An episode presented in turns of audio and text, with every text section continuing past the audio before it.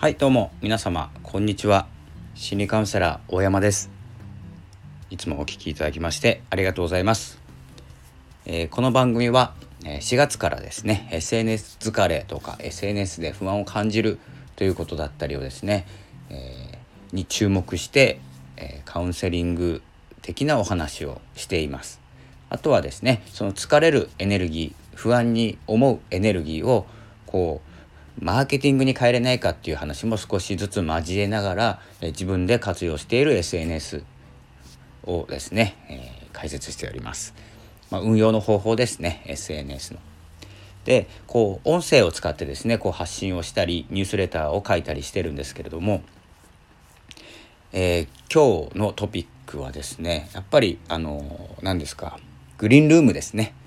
グリーンルーム Spotify のグリーンルームどうでしょうか？えっ、ー、ともうダウンロードしましたでしょうか？えっ、ー、と Spotify のアカウントでえっ、ー、と入るんですけど、まあ、グリーンルームっていうアプリを取って。でクラブハウスのような使い方ができてスタイフみたいなライブ、えー、ライブをしてだからイメージ的にはもう大体の方クラブハウスやられたことがあると思うんですけどクラブハウスの、えー、状況でテキストでも参加できる。テキストって文字ですね。えーと、声が出せない時あるじゃないですか。耳イヤホン使っている時でも皆さんの会話を聞いてテキストでも参加できる。そしてそのテキストのところには画像とかですね載せれたんじゃないかなと思います。早速ですね今日6月18日朝6時ぐらい6時過ぎぐらいからですねえーと、私の参加させていただいているコミュニティシーズというところでですね部屋を立ち上げて、えーと、お話ししてきました。ちょっと途中でですね、えーと、終わり間際かな、えー、少しアップデートがかかったんですねいきなり。で部屋が落ちたという状況だったんですけどこのですねあの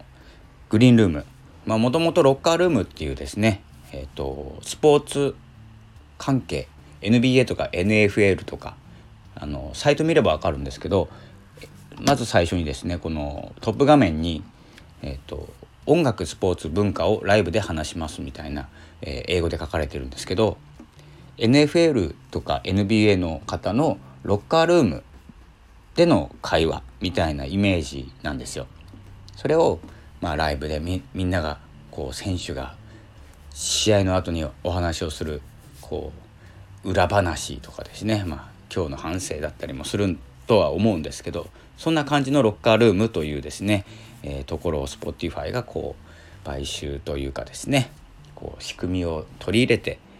音楽も含めたその楽屋話じゃなくて集まってお話しましょうみたいな、えー、ルームです。なのでクラブハウスは今までやってなかったなとか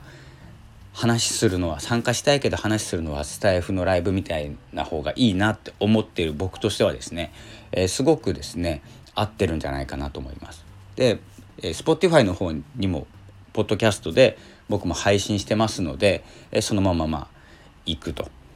いうことアカウントも持ってますしそのまますんなり入れたんですけどあのこの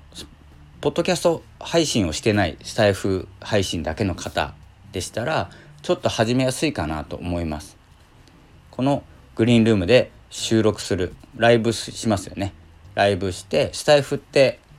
えーと、アーカイブ残すか残さないかこれはあの録音しておくかしておかないかっていうのを決めれますよねライブの後に。でそのライブしたものを、えーと、アンカーというところ Spotify の子会社みたいなところあるんですけど収録のところにアップできるんです音声を。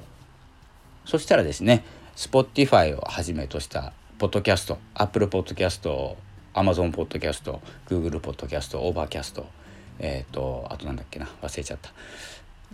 えー、と8個ぐらいに同時配信されるんですよ。でライブでだけで話したいことだったらスタイフみたいにそこそのままで切る。収録録音しないで切ることもできます。のでえー、いろんな楽しみ方が増えるんじゃないかなと思いますし、えーと、クラブハウスとの違いっていうのを感じれると思います。ちょっとやってみると。英語ばっかりなんでクラブハウスと一緒で分かりづらいところは僕はありましたけれどもまあ、登録してしまえばあとはまあ人が集まってそのリンクを Twitter とかでシェアしてえっ、と入ってきてもらってみんなでお話をする。っていうような感じになると思います。で今日のお話はじゃああの次回のために残しておきましょう。議事録のために残しておきましょう。っていうことであれば収録に変えてしまう。録音に変えてしまう。録音あれ？録音をしとなきゃダメか。録音にしておいてアップするかどうか、えー、決めるって感じですね。ちょっと今日の朝しか入ってないので。もしですね何かお、えーと、ルームグリーンルームで部屋を立ち上げたという方がいらっしゃいましたらですねお知らせいただければちょっと見学に行きたいのでお知らせください。でスタイフの方も結構ツイッターでつながられてる方が多いのでツイッター見ていこうかなと思いますのでツイッターなどでシェアしていただければと思います。え基本的に僕はですね、まあ、先陣切ってこうお部屋を立ち上げるとかですねライブするっていうタイプではないので、えー、ちょっと木陰から見守るぐらいで、えー、参加させていただきたいと思います。そのような感じで音声業界あとはちょっと感じてるのが6月16日からこうやって Spotify が動きまして Apple も動いてます。その前にちょっと Amazon も動いてるんですよ。で Amazon の場合は社長さんが社長さんって言わないですね。CEO が、えー、ジェフさんですね。ジェフさんが宇宙に行くって言い出して7月に、えーと新しい社長さんになりますよね。ってことは6月中にもうその新しい社長さんはもう新しい企画立てて動いてますんでアマゾン動きますよね。っていう感じですごく動いてきます。Google は分かんないです。けどあの音声の大きいところでいくと、えっと、Spotify、Amazon、Apple あたりですね。ポッドキャスト。まあ、スタイフはスタイフでですねのんびりこう配信していったり、まあ、していくプラットフォームかなと思ってますのでこうのんびり話してるんですけどちょっともう7分経っちゃった。でちょっと長くなりますので最後にしますけれどもこの3つの Spotify、Apple、Podcast、Amazon Podcast 動きが活発的になってきたのが6月16日でアルゴリズム変わってますおそらく。アルゴリズムっていうのはどんな放送をしてほしいっていうプラットフォーム側の、えー、意思ですね求めるもの Spotify が配信者に求めるもの Apple Podcast が求めるものと Amazon Podcast が求めるもの。これ変わってますおそらく。ちょっとデータがおかしくなってますんで。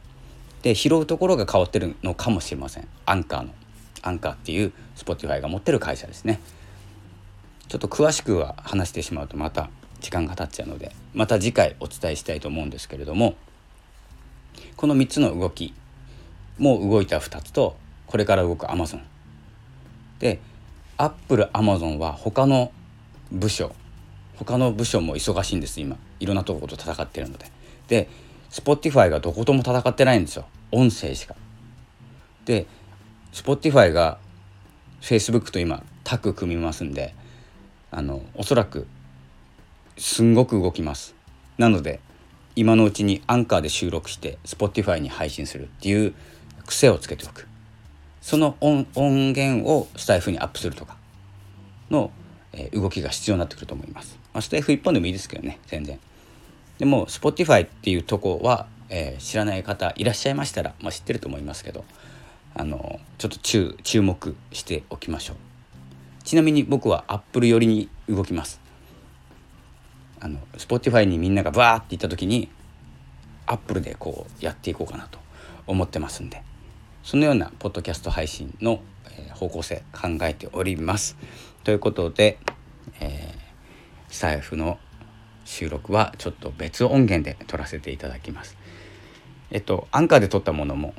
ちょっと載せてるんですけどアップしてるんですけどスタイフってこうよく言う場合はスタイフのみの音源になってますんでまた収録します。それではちょっと動きが激しいので忙しいですけどえー、ちょっと遅れないように。ただ子供のサッカーのようにですねわーって言ってわーって言ってどっちつかずにならないようにですねちょっと自分に合ったものを見つけましょう。ということですね。それではまたお会いしましょう。今月中1回ぐらいライブしますので、えー、ぜひ参加してください。って言いながらなかなかしませんよね。ではまたお会いしましょう。ありがとうございました。さよなら。